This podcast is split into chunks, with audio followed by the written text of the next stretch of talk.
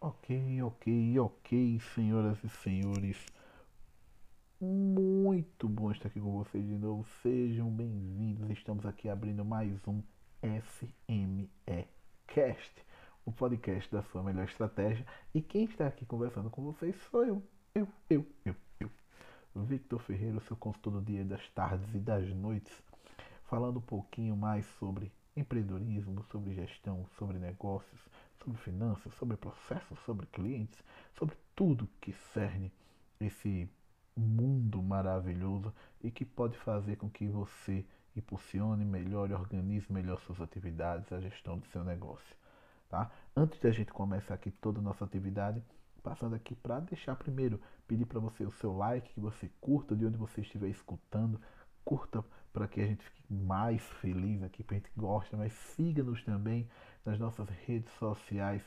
Siga a gente no Instagram, no arroba Victor Consultor. Me siga também no Twitter, VF Consultor, arroba VF Consultor. Me siga também na página do Facebook, do Victor Ferreira Estratégia Competitiva, ou também no LinkedIn, arroba Victor Consultor, tá bom? E futuramente, em breve, mais breve do que breve, estaremos também no YouTube e eu avisarei a vocês, tá? Uh, muito feliz aqui de estar aqui novamente com vocês. A gente está indo para o nosso quarto episódio e eu estou muito feliz com isso, porque a gente está trazendo um tema aqui extremamente interessante e extremamente é, necessário para você, dono de negócio, que é uma pergunta, na verdade é um questionamento, que é o futuro abundante ou um futuro escasso? Olha só que interessante. Ou seja, você acha melhor ter um futuro abundante? Você acha que no futuro realmente ele vai ser um futuro abundante, cheio de coisas, cheio de informações? ou todas as pessoas na verdade terão os recursos apropriados, ou seja, a população mundial né, vai ter condição e acesso a todos os recursos ou não? Você acha que a cada ano que passa, a cada dia que passa, é, as coisas estão sendo, ficando mais escassas, os recursos mais escassos e o mundo só tende a piorar? Né? Então, vou trazer aqui dois pontos em relação a isso e a gente vai avaliar esses dois pontos. Eu vou trazer minha opinião né, e colocar depois porquê dessa, dessa pergunta, desse questionamento, né, qual a necessidade de existir esse questionamento para vocês, tá? Então, vocês vão perceber como isso é extremamente interessante e necessário para você que hoje está aqui. Né? Eu digo que o podcast é atemporal então, para você que está aqui nesse momento de pandemia em 2020, está escutando isso numa pandemia, em meio a uma pandemia, ele é extremamente importante. Mas para você que talvez esteja daqui a 10 anos, em 2030, né, talvez seja tão importante quanto, ou talvez até mais, dependendo de como o mundo percorrer. Então, preste atenção nas próximas informações, né? Mas vamos entender por que o futuro abundante, futuro escasso. Porque futuro, vamos entender no primeiro, no primeiro processo de tudo, futuro é algo que vai existir. Mas ele vai existir de verdade. A diferença de como ele vai funcionar, de como ele vai existir, de o que vai acontecer no futuro, são as decisões que a gente toma hoje. Então, quanto mais a gente entender, melhores decisões nós tomamos hoje e maior né, a, a probabilidade de dar, de executar exatamente aquilo que a gente imaginou no futuro. Né? E aí a gente coloca esses dois contrapontos, porque existe o futuro negativo, vamos dizer assim, e um futuro positivo. O que seria esse futuro negativo? Que é o futuro escasso. Vamos entender hoje a situação de hoje, para quem está em 2020, tá? Então vamos entender hoje o mundo da pandemia, das situações que a gente está tendo. A gente está tendo uma economia extremamente volátil. A gente está tendo um problema de saúde mundial, que é a pandemia. Né? E só essas duas situações elas já fazem com que qualquer pessoa em sã consciência ela já questionasse o futuro para uma coisa boa. Né? Mas se a gente levar isso para uma situação mais aprofundada ainda, imagine, nós temos uma, uma população, ou nós temos uma.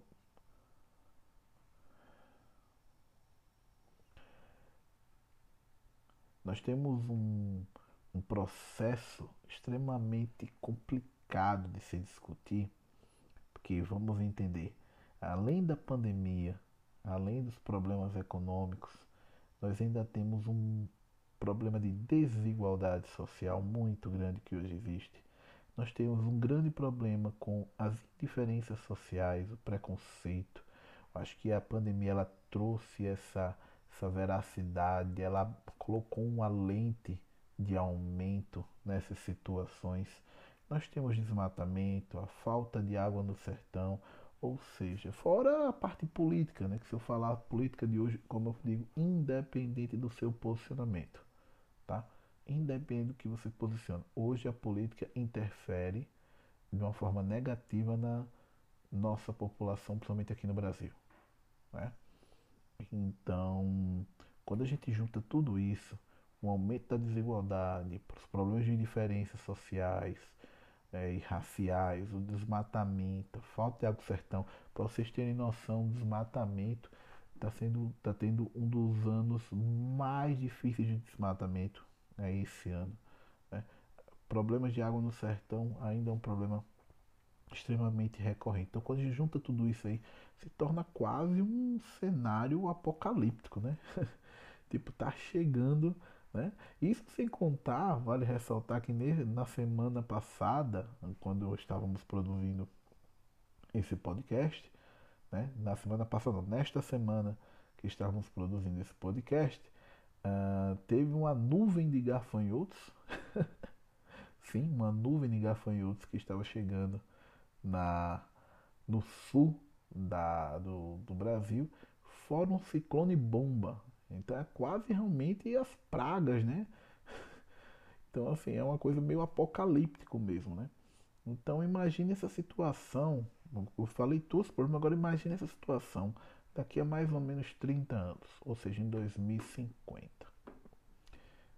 Se essa situação já está ruim hoje, imagine uma situação onde a estimativa da população mundial ultrapasse os 9,7 bilhões. Ou seja, há uma estimativa que em 2050 exista 9,7 bilhões de pessoas no mundo. Então, quando a gente coloca todos esses contextos, né, se já existe desigualdade, com todos os problemas e as indiferenças, e levando em consideração que o aumento da população pode gerar uma discrepância ainda maior, então para muitos, para muitos, essa, essa situação só levará ainda mais ao caos. Né? E se leva ao caos, então a gente vai ter um problema maior em relação aos recursos, um problema maior em relação às indiferenças, né? As minorias, os conceitos de minorias, vai ter uma, um, um maior desmatamento, né? porque vai, vai se procurar mais recursos, mais espaço para produzir. Então vai ter uma seca maior porque não vai ser entregue de maneira correta a água. Então assim, você está levando isso ao caos e a escassez é uma consequência, né? Porque ele vai criando todos esses processos e ocasionando maiores rixas entre as pessoas, automaticamente gerando uma intolerância. Então, o que isso acaba trazendo dentro desse contexto? É que se a gente está pensando em um futuro escasso, ou seja, um futuro que tem uma limitação muito maior do que nós temos hoje, a gente tem que pensar como um todo. Se ele vai ser escasso com os recursos básicos, com os recursos naturais, imagine para entrega de produtos, entrega de serviços, modelos de negócio. Imagina isso, empreendedor.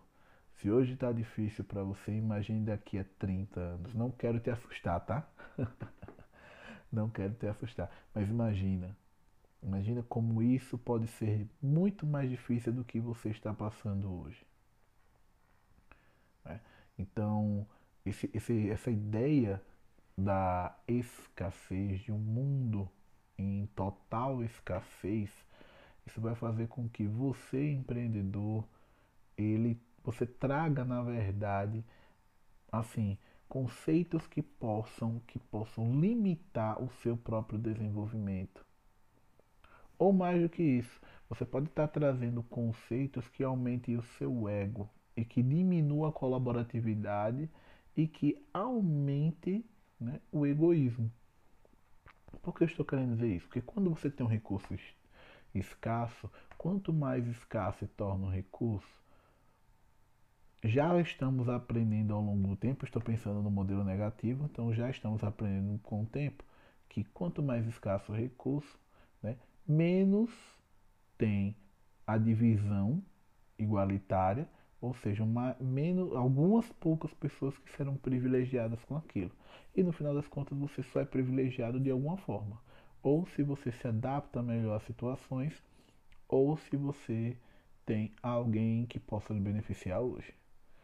Então, quando você pensa nesse conceito de recursos, de modelo, de futuro escasso, isso vai fazer com que, por exemplo, ou você se adapte, você melhore, você conquiste e você seja pouco, um dos poucos que esteja lá, entendeu? Para conseguir ser beneficiado, você vai ter sérios problemas. Né? E o que isso vai trazer, na verdade, para os negócios? O que isso traz de diferente? O que isso traz de, de circunstancial para o mundo dos negócios? Primeiro, porque se eu tenho uma, uma concorrência maior para se adaptar mais ainda, vou ter um maior número de empresas fechando. Então, se hoje, de acordo com o Sebrae, 25% das empresas fecham nos primeiros dois anos, imagine daqui a alguns anos aqui para frente. Né? Então a gente já tem isso. Segundo, as, os recursos e as receitas né, vão ser mais limitados. Então, se eles serão mais limitados, eu tenho um menor número de produtos e um menor número de consumidores. Se eu vou ter um menor número de consumidores, então eu vou ter ou consumidores que realmente possam pagar diretamente aquele tipo de produto e é onde entra a sua adaptação, ou vou ter pessoas que não vão ter condições de comprar o seu produto e você pode decretar falência. Então, o que, é que eu estou dizendo com isso? É que pensar no escasso dá um trabalho extremamente grande, aumenta o seu egoísmo, entendeu? E que pode estar trazendo praticamente nenhum tipo de benefício para a sociedade como um todo. Aí já estou colocando até minha pontuação. Você pode até dizer para mim, ah, Vitor, mas não é. Na verdade é o contrário. Quanto mais escasso, há um processo de seleção natural. E essa seleção natural vai tirar de quem é, quem é ruim e vai separar quem é bom e quem é ruim. Tá, mas esqueça que eu estou falando para você aqui não somente por uma questão empresarial. Estou pensando como um contexto geral. O mercado, por o seu modelo capitalista, se ele permanecer daqui a tanto tempo, né, ele, ele tende a ser isso independentemente do seu modelo de escassez ou de abundância, vamos dizer assim. Talvez um tende a ser mais do que o outro, né? Mas o modelo que a gente tem é de um processo adaptativo. Quem se adapta melhor, quem prevê melhor o futuro, acaba de fato tendo um retorno maior. Entendeu? Mas o que eu estou falando aqui é de um contexto mais amplo, mundial, recursos, pessoas, condições. E isso interfere diretamente no seu modo de vida, no seu estilo de vida, na sua entrega de seu produto, no seu negócio, no seu filho, no seu neto. Ou seja, isso interfere diretamente no que você está convivendo e vivendo hoje. Tá bom? Então vamos pensar aqui. Primeiro bloco aqui que eu pontuei é modelo de futuro escasso, menos recursos menos condições, maior né, desigualdade, maiores problemas, maior desmatamento, né, maior a, a, a, a confusão, né? maior problema, como eu falei, quase um cenário apocalíptico, né? E aí, consequência disso, consequência desse, desse contexto, né? É um modelos de negócio que precisam ser adaptados de maneira mais incisiva, aumentando o egoísmo, menor, menor a colaboratividade, e isso vai fazer com que você tenha empresas que fecham mais, é, uma população mais desigual automaticamente com menos poder de compra e que isso interfere diretamente no seu negócio. Pronto, falei primeiro ponto aqui. Agora vamos para o segundo ponto. Ou seja, diferentemente desse contexto escasso, e se a gente levasse para um contexto abundante? Aí alguém diria para mim, ah, isso é utópico. É verdade. ah, isso não existe, isso é uma coisa totalmente utópica. Não tem como o mundo ser, os recursos e tudo ser abundante. Pelo modelo que a gente vive, pelas pessoas que a gente que, que existem no mundo e tudo, sempre vai ter alguém que ganha mais ou ganha menos. Mas vamos lá, vamos colocar aqui, vou pontuar algumas, algumas questões, tá? Porque existe sim pessoas que pensam no outro lado, pensam num lado de um futuro abundante, né? De uma abundância mundial. E aí, como foi que isso foi construído? Eu vou trazer um cara chamado Peter Diamonds, para nós brasileiros, Peter Diamandis. e esse cara ele escreveu um livro com uma, um, outro, um, outro, grande pensador chamado Steven Kotler. Não confundam tá? com Philip Kotler, que é o pai do marketing, né, como chamam. Não, é Stephen Kotler. Eu não sei nem se é da mesma família, depois eu vou procurar isso tá bom? Mas enfim, ele criou com, com, com, com Kotler, Steven Kotler, um livro chamado Abundância. O futuro é melhor do que você imagina. Esse livro é fantástico. Ele tem né, na internet para você comprar. Tá? Quem quiser, recomendo muito, muito, muito, muito, muito. Tá? E ele fala exatamente desse contexto do, da abundância, né? Ele fala assim que a tecnologia que se tem hoje, os conhecimentos referentes à tecnologia que se tem hoje, eles têm grande possibilidade de serem fatores né, modificantes do, do mundo no futuro. Né? Eles serem usados, na verdade, a favor das pessoas para um lado abundante. Ou seja, é ter um panorama onde as pessoas terão acesso à água potável, alimento, educação, energia, saúde e por aí vai. Tudo por meio de uma questão de inovação tecnológica. Peter diz que um mundo, o mundo, a ideia dele é que o mundo nesses próximos 20 anos, essas próximas duas décadas, ela evolua mais do que a humanidade evoluiu nos dois últimos séculos. E olha como isso é impactante. Ou seja, o que a humanidade ela construiu em dois séculos, você vai poder ter a oportunidade de construir em duas décadas. E isso está extremamente explícito na nossa cara quando a gente fala especificamente da tecnologia, das comunicações, né? Ou como, como não imaginar, eu sou dessa época, não sei você que está escutando, mas eu tenho, não tenho medo de dizer minha idade, eu tenho 33, vou fazer 34 anos, né? E 33 não, 34 não, é 32 vou fazer 33, me perdoe, eu tô ficando velho, tô ficando doido. Mas enfim, é...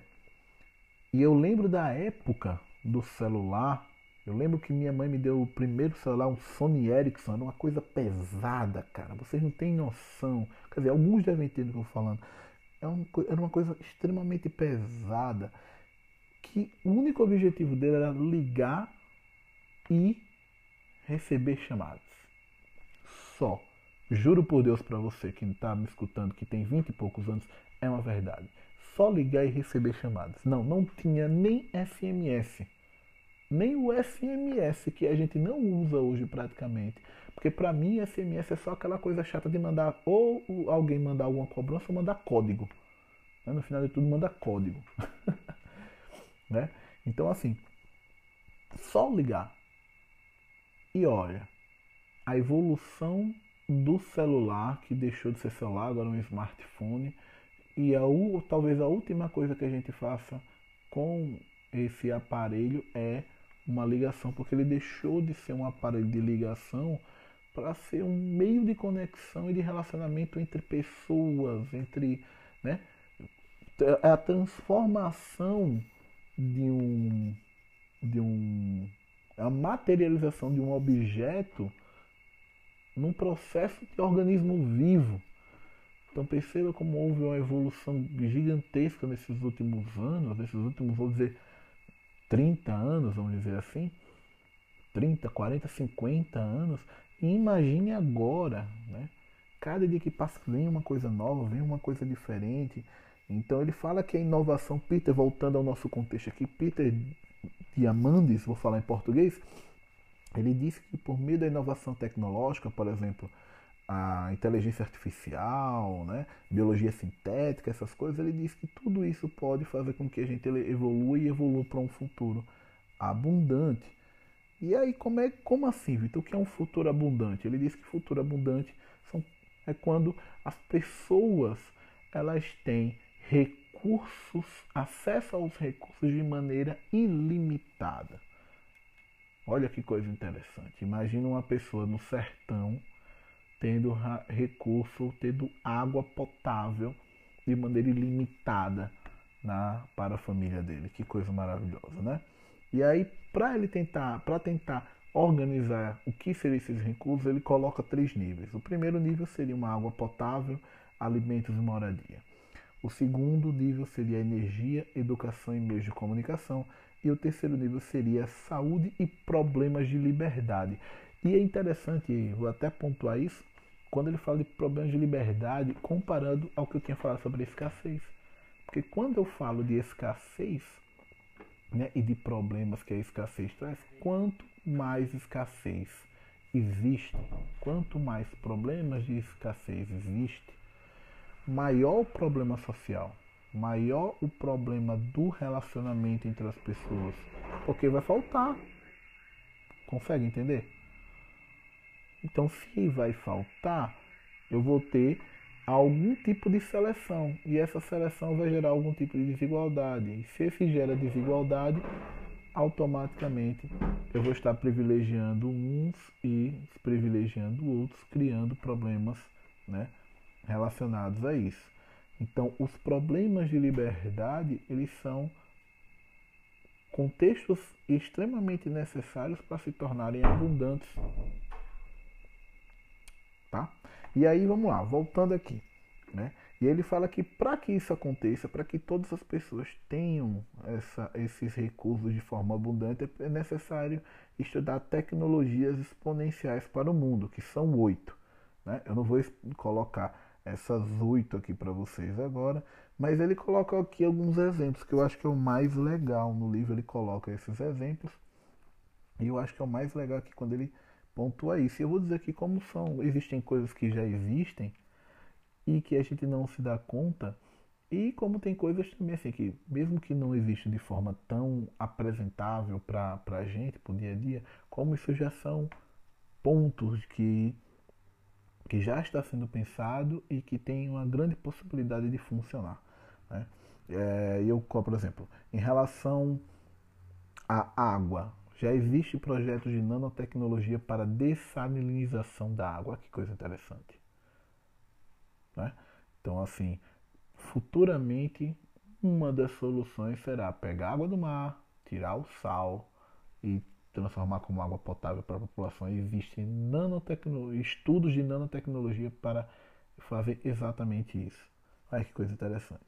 Além disso, ele fala das hortas verticais, da aquicultura e como também da carne in vitro. A aquicultura é o cultivo de, é, de alguma coisa, né, que pode ser um, um animal ou outros tipos de algas, enfim, dentro, da, dentro de tonéis de água, que isso já existe, e a, e a parte de carne in vitro, que são carnes criadas pela célula tronco. Olha que coisa interessante, cara.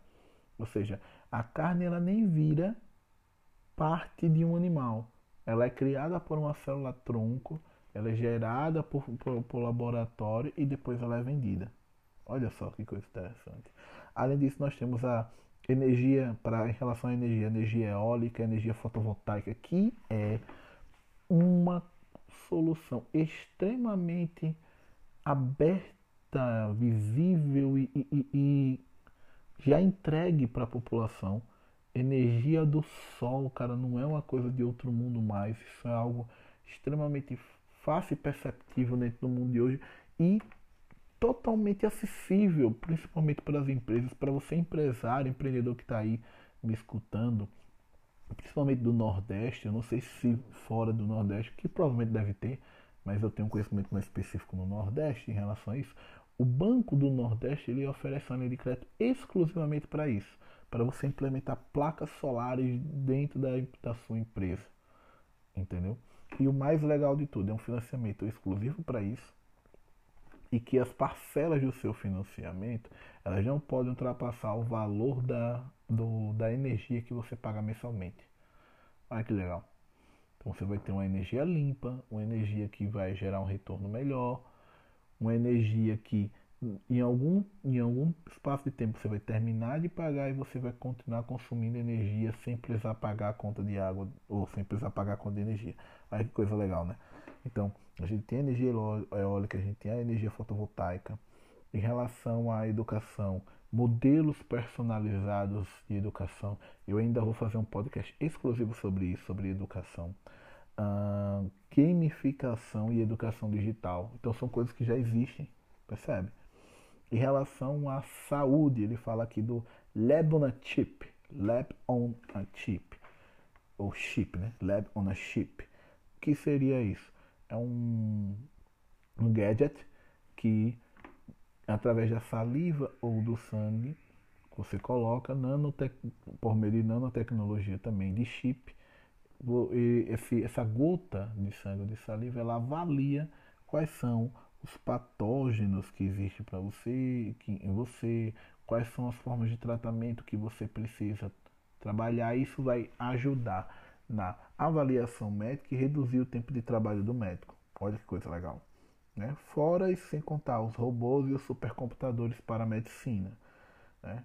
Além da, dos estudos baseados em célula-tronco e da tecnologia 3D também para produzir né, alguma coisa né, de, do, do corpo humano.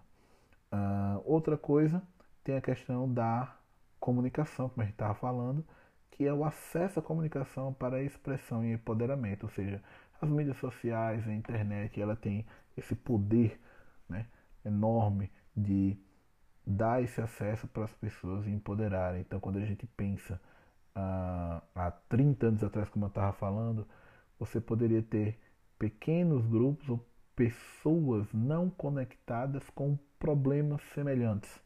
Por exemplo, um negro por gente está falando de desigualdade, que sofreu um preconceito, sei lá, na, no, em Belém, no Pará, e um negro que sofreu um preconceito na, é, no, em Santa Catarina, que antes não existia, ou uma mulher que foi agredida, né, agredida na Bahia e uma mulher que foi agredida em Tocantins. E a conectividade ela traz né, é, essa liberdade de expressão, esse empoderamento e essa forma de conectar né, as pessoas com seus problemas em comum e fazer com que esses temas eles possam ser debatidos, né, colocados em pauta e que as pessoas consigam se engajar a movimentos para que não exista de fato problemas sociais, ou seja, os problemas de liberdade, que não exista minorias, exista um grupo só de acordo com aquilo que a pessoa escolhe ser. Né? Então, perceba como esse grande número de informações no quais eu falei para vocês, elas já existem a grande maioria. No grande não, para todas elas já existem. E elas são, em grande parte delas, iniciais, em conhecimentos iniciais. Então, se elas em conhecimentos iniciais, então elas tem grande possibilidade de serem desenvolvidas ainda mais no futuro e no futuro próximo. Então vale muito a pena entender que todo esse contexto do, da abundância mundial, isso é, ajuda, pode acontecer realmente de fato. E aí ele fala que, por exemplo, só consegue mudar o mundo pensando fora da caixa, assumindo grandes riscos, né? E quando ele fala em relação a isso é porque no fim das contas você vai ter que tomar uma decisão para que realmente o mundo se torne abundante para você, né? Então, aquela coisa, quanto mais a gente construir um futuro abundante, maior a possibilidade das coisas darem certo para todas as pessoas, não só para um, mas para todo mundo. Então vamos fazer aquele aquele apanhado primeiro agora em relação ao futuro abundante. O que é o futuro abundante? É um futuro onde todas as pessoas têm recursos, né, para viverem melhor, terem uma vida social digna, correta, coerente, né? melhor, onde as pessoas tenham igualdade, tenham acesso à, à comida, à alimentação e à, à, à água, que as pessoas tenham educação de qualidade, ou seja, quando eu consigo entregar isso de maneira abundante, seja para todas as pessoas, eu dou oportunidade para as pessoas. E quando eu gero oportunidades, eu gero conexões, e quando eu gero conexões, eu gero uma série de outros benefícios que estão ligados a isso. E aí, cara, beleza, mas Vitor, o que é que isso, o que isso tem a ver com o meu negócio? Eu tô aqui, sei lá, em Coité do Noia, eu tô aqui em Maceió, eu estou aqui no Rio de Janeiro, eu estou aqui em Campo Grande e eu não consigo enxergar ainda no que você conversou, no que você falou para mim. Eu não consigo enxergar como isso impacta o meu negócio, ou como eu deveria me comportar, ou visualizar, ou qual a necessidade disso para eu visualizar o meu futuro. Né? E aí eu vou trazer alguns pontos para você agora. Primeiro, hum, se lembra que eu falei lá no começo que é, tem uma estimativa de chegar a 9,7 bilhões de pessoas, de habitantes no mundo. Então, desses 9,7 bilhões, 4 teoricamente estariam numa camada mais baixa. O que acontece é que esses 4 bilhões eles, eles tornariam um mercado econômico viável, né? ou seja, seria uma força pró-abundância. Então, se eu vou ter pessoas que têm mais condições, eu aumento o poder do mercado, o poder do mercado vai girar mais dinheiro e esse dinheiro vai circular mais. Então, se eu tenho um negócio, a, a oportunidade é que eu venda para mais pessoas. Né? Além disso, as pessoas elas terão condições de crescer e melhorar e ter melhores condições de vida. E isso ajuda a todos, porque diminui a série de problemas sociais que a gente tem hoje. Né? Então, desde a criminalidade, problemas com saneamento básico e por aí vai. Isso ajuda muito. Outro ponto para você empreendedor é que a cada dia que passa o empreendedorismo social ele, é, ele se torna mais importante. Porque talvez seja através dele que situações como essa, soluções para esses tipos de problema, eles se tornem mais práticos dentro, do, dentro da nossa sociedade. Então, se eu tenho uma empresa que eu só viso única e exclusivamente o lucro, eu posso no futuro ter algum tipo de problema porque eu não vou ter conexão nenhuma com as pessoas. E hoje isso é uma realidade. Muitas das empresas que fecharam por essa pandemia, elas fecharam porque elas não tinham conexão, porque elas não tinham gestão e elas não tinham nenhum tipo de relacionamento com as pessoas. Né? E aí o que é que acontece? Não estou dizendo para você que está do outro lado que você é obrigado a ser um empreendedor social. Não né? Que você do nada comece a fazer filantropia, né? Como Bill Gates agora que do ele disse que até a morte dele vai doar metade da fortuna dele para atividades né, sociais. Mas o que eu estou querendo dizer aqui, quanto mais você agora entender que você tem muito, muito mais do que um, um, um fator econômico, mas um fator social nas suas mãos, mais conectado você vai estar com o seu grupo e mais estruturado você vai estar para o seu futuro. Porque como a gente fala hoje, a gente fala para pessoas, a gente se conecta, as, as, pessoas não consomem hoje mais produtos por produtos, mas sim por experiências. Então, se, eu, se elas consomem por experiências, no futuro elas é, se conectarão principalmente só por isso, pelos propósitos. E pensar nisso é como eu consigo me conectar e como os meus produtos podem se conectar com as pessoas. Né? Então, esse é um outro ponto necessário para a gente pensar, para quem é empreendedor pensar. É, outro ponto que eu acho que é super interessante a gente pensar sobre essa questão do futuro ser abundante, ser escasso, de pensar no nosso futuro, são os modelos que existem de gestão e os modelos de negócio que existem hoje. Cara, meu querido, não dá mais para você, meu querido e minha querida, não dá mais para você pensar na gestão de do século XVI, achar que a gestão do lado do século XVI vai dar certo no século XX e vai dar certo em 2050, cara. Não tem condições mais, é, é, é, é fora do contexto. O mundo evoluiu, os processos evoluíram e você acha que dentro de um contexto piramidal, uma gestão exclusivamente é, vertical, sem nenhuma atividade horizontal, sem nenhuma conexão, você acha que isso vai permear por quanto tempo, cara? Hoje os modelos de negócio, eles, e os formatos de gestão né, que existem, elas têm que sair primeiro desse modelo vertical para um modelo horizontal e algum tempo mais na frente ele deixar de ser também horizontal para ser um modelo de conexão, onde não existe necessariamente uma linha de, de gestão, mas existem líder, é, situações né, de acordo com as circunstâncias. O que eu estou querendo dizer aqui é que não existe um plano estático mais. Entendeu? Hoje não existe um plano estático, porque não dá para ter um plano estático em um mundo totalmente dinâmico. O mundo ele, ele, ele se reinventa cada dia.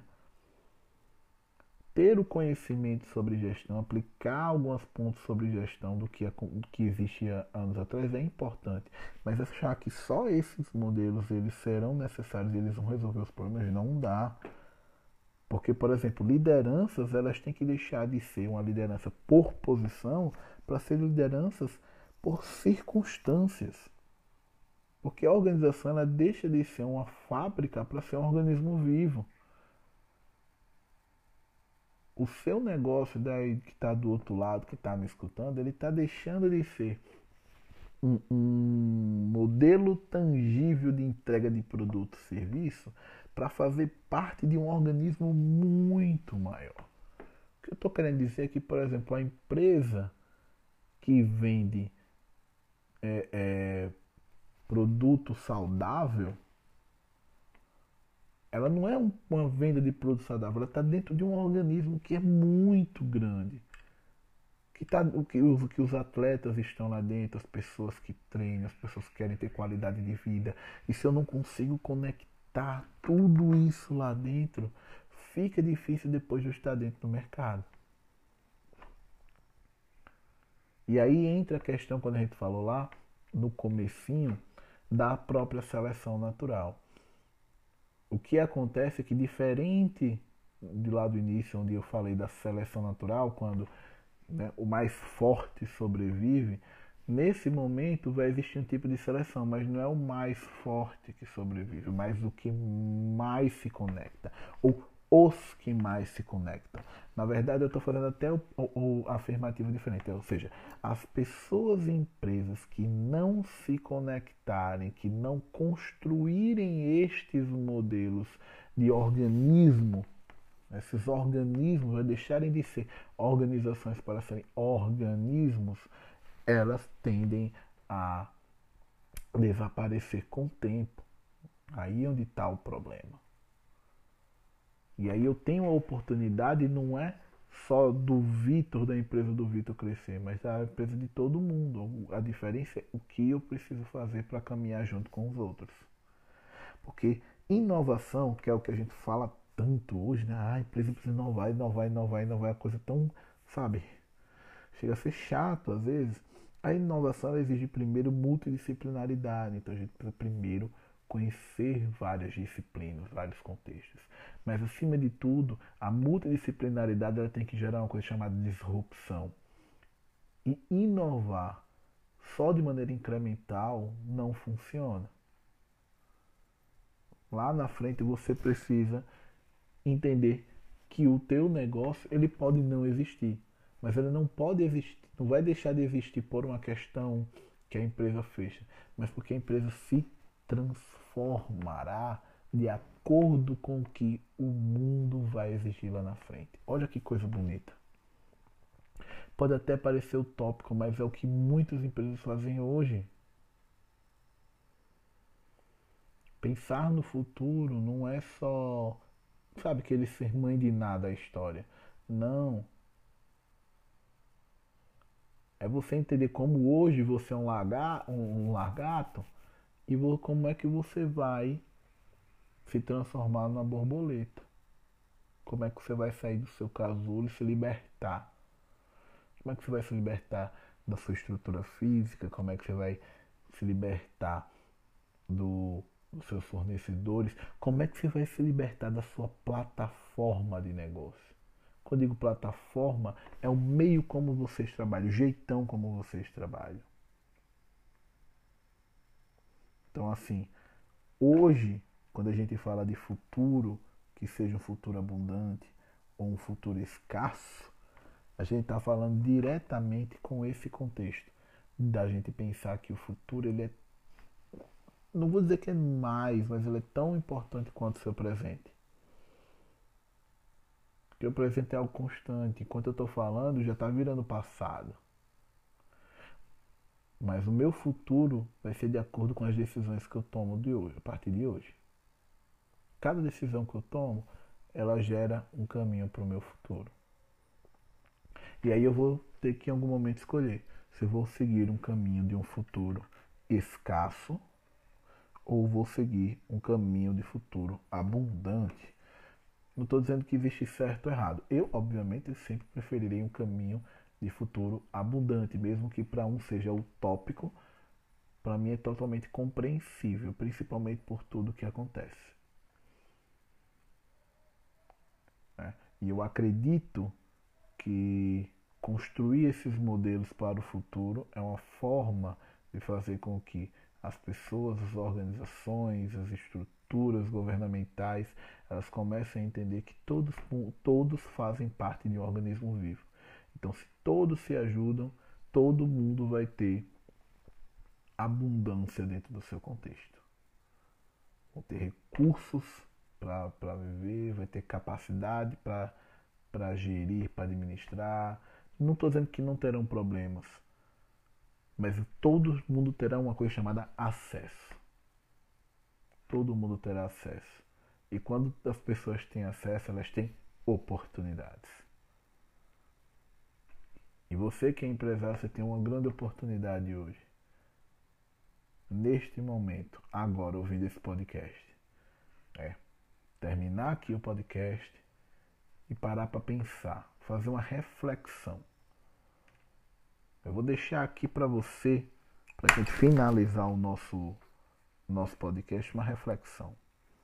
Eu quero que você pegue um papel, uma caneta, você pegue um horário onde tudo esteja mais calmo, né?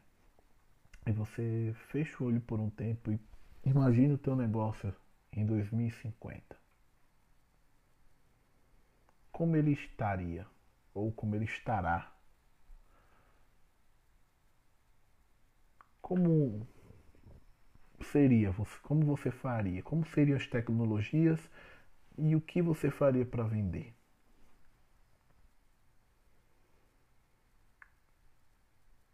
Questionamento mais importante. O que existiria daqui para daqui para 2050? Eu vou fazer um. Eu vou dar um, um ponto a mais. Se sua empresa deixasse de existir hoje, qual legado ela deixaria para as pessoas?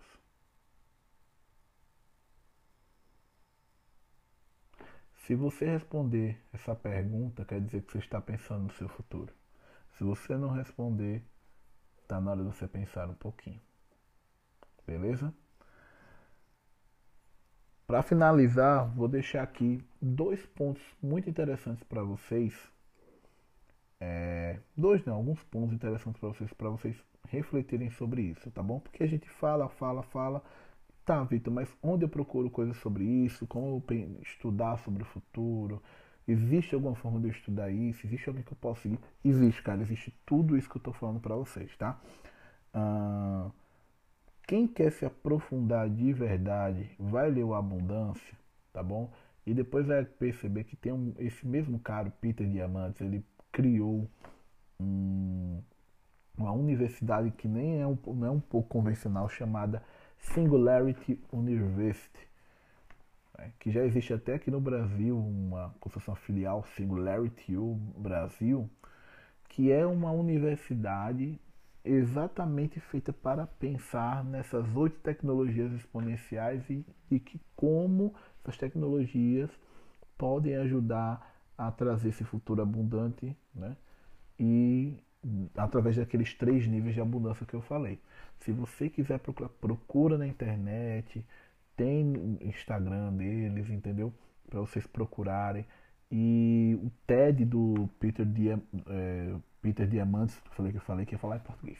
Peter Diamantes, ele está disponível no YouTube, procure que é super interessante. O próprio Peter Diamantes, ele criou uma metodologia que são os 6Ds, que é para como você vai desenvolver é, uma técnica inovadora. Ele tem essa técnica que é super interessante, que você quiser procurar, está à disposição, procura também. Eu posso até depois falar sobre isso, sobre inovação. Tá? E, enfim, não só o Peter Diamond é uma coisa, vamos pensar numa coisa mais local. Tem duas pessoas que participaram, que eu conheço, deve ter outras pessoas, mas duas pessoas que para mim são ícones, que eu particularmente sigo, tenho como referência, que são grandes mentes e que fazem um trabalho muito bom aqui no Brasil, que é o Murilo Gun e o Tiago Matos. O Murilo Gun é comediante, começou como comediante, hoje ele é um cara que tem uma plataforma de ensino que ensina criatividade, não só criatividade, mas todo um contexto de processo de criatividade, desde reaprendizagem criativa, como ele diz, que ele acredita que a, o, o, ser humano nasceu né, sendo criativo e ao longo do tempo, dos processos que a gente acaba recebendo ao longo do tempo, a gente deixa de ser criativo. Mas tem criando crianças criativas e outros, então vale muito a pena seguir o Murilo Gun, porque ele tem essa pegada muito de pensar no futuro, como será o futuro daqui a algum tempo. Se você quiser um curso, né, que seja mais ligado a isso, aí você já vai para o lado do Tiago Matos, que é uma coisa, se você quiser coisa assim mais metodológica, né? Então você vai para o lado do Tiago Matos. O Tiago Matos é fundador de uma das faculdades de uma das empresas, na verdade, de, de educação mais disruptivas que tiveram no início dos anos 2000, que é a Perestroika, que é fantástica. E agora ele é sócio também, fundador e sócio da Aerolito, que é uma empresa né, que trabalha exclusivamente sobre futurismo, que tem cursos sobre futurismo e tudo que vale muito a pena. Quem quiser procurar, procura o Tiago Matos, que ele fala muito sobre isso. Tiago Matos.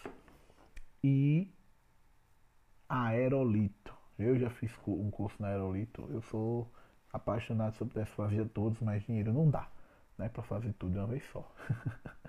Nem tempo, né? Mas enfim, vale muito a pena. E quem quer, na verdade até pensei em outra aqui já trazer para vocês. E quem quiser, na verdade, pegar algo mais metodologicamente ainda para estudo, conhecimento sobre futuro e inovação principalmente, tem um cara que ele é um monstro desse, o nome dele é Silvio Meira. Silvio Meira. Esse cara é show de bola. Ele é um dos diretores, algum, eu não sei nem o que especificamente qual é, eu sei que ele é diretor de um dos parques dos parques mais mais conhecidos no, no Recife, que é um dos mais conhecidos no, no país. Vou até procurar aqui uh, parques.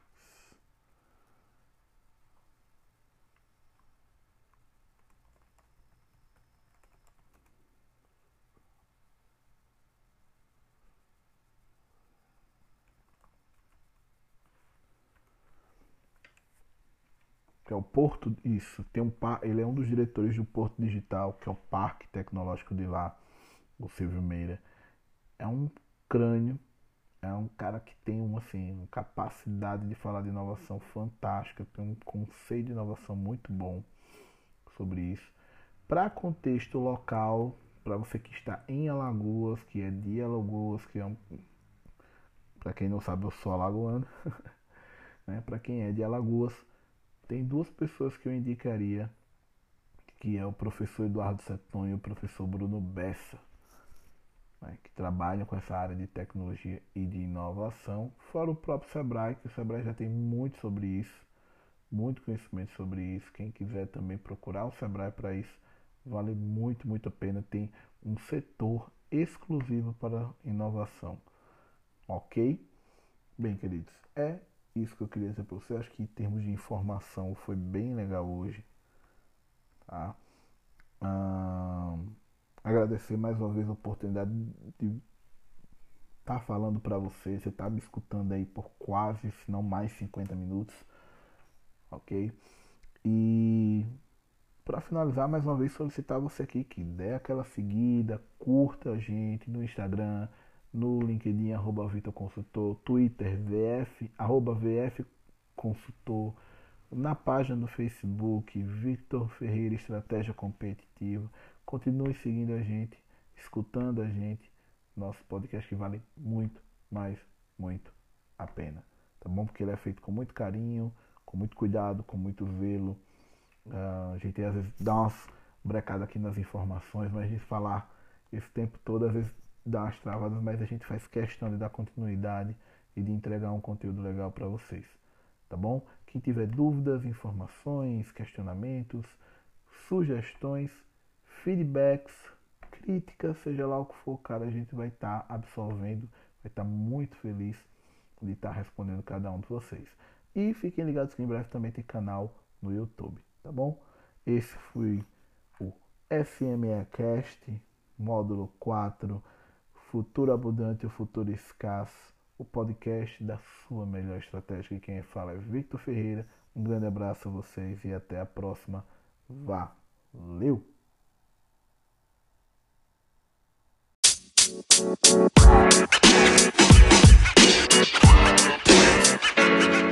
man. You.